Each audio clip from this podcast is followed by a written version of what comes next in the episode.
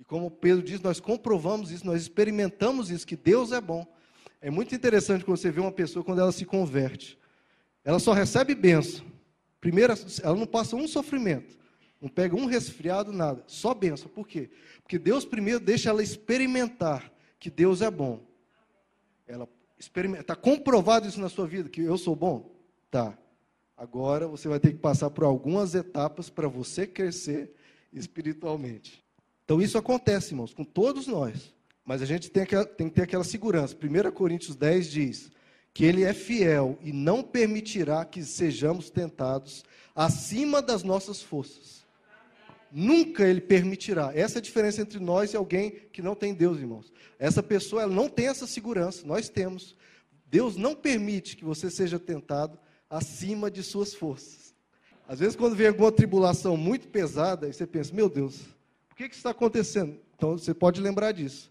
Se a tribulação é tão forte e Deus não permite que você seja tentado acima das suas forças, é porque você é forte e você aguenta, irmãos.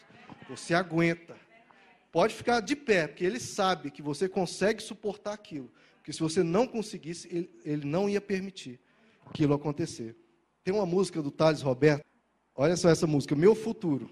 Ele fala sobre o, o futuro dele. Né? Olha o que ele diz: Olho para o meu futuro. Quando você olha para o seu futuro, o que, é que você vê, irmão? O que, é que você vê quando você olha para o seu futuro? Olha o que ele vê.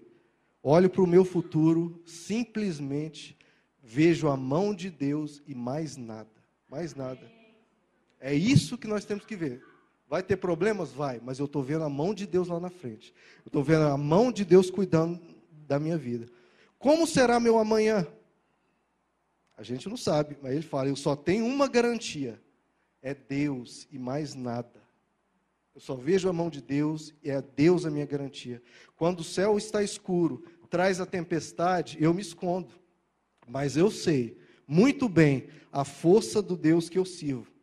Uma ordem dele faz do que não é possível se tornar um milagre. Quem anda com Deus não vive só, é cuidado como criança de colo, que nos braços fortes do Pai descansa no aconchego do amor. Assim sou eu, o meu futuro é Deus. Glória a Deus, irmãos. Merece uma salva de palmas? O meu futuro é Deus. Eu só quero isso para o meu futuro, irmãos. E para o do Petros, para o da minha esposa, para essa igreja e para você. Que o seu futuro seja Deus. Ah, mas o que, que vai acontecer? Eu não sei, mas que seja Deus. Que, seja Deus. Que a gente continue aos pés dele, abraçados com ele, indo até o fim com ele. Vamos de novo a 1 Pedro, 1 Pedro, capítulo 1. Agora vamos para o verso 9. Pois vocês estão alcançando o alvo da sua fé que alvo será o da fé, irmãos? A salvação das suas almas. Veja só, irmãos, o alvo principal da nossa fé é um só, a salvação das nossas almas. O alvo da nossa fé não pode ser adquirir riquezas, não pode ser ter uma vida isenta de, de tribulações, de sofrimento. Não, o alvo da fé é a salvação.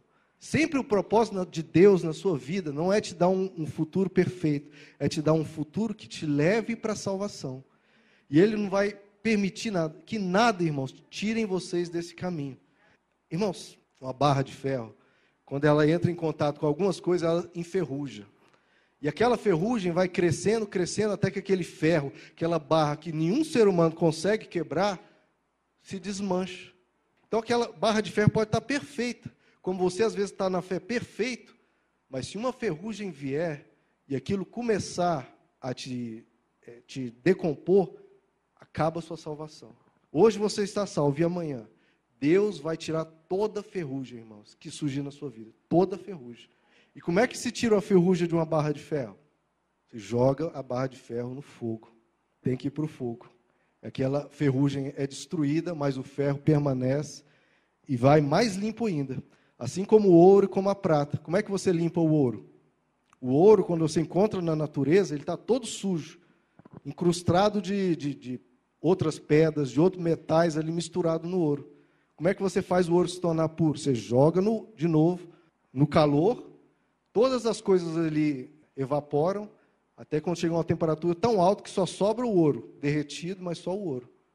Às vezes a gente vai passar por isso, irmãos. Vamos ser colocados no fogo para que toda impureza de nós seja revelada, que às vezes está incrustada lá dentro da pedra de ouro, é que tudo seja revelado e tudo seja tirado.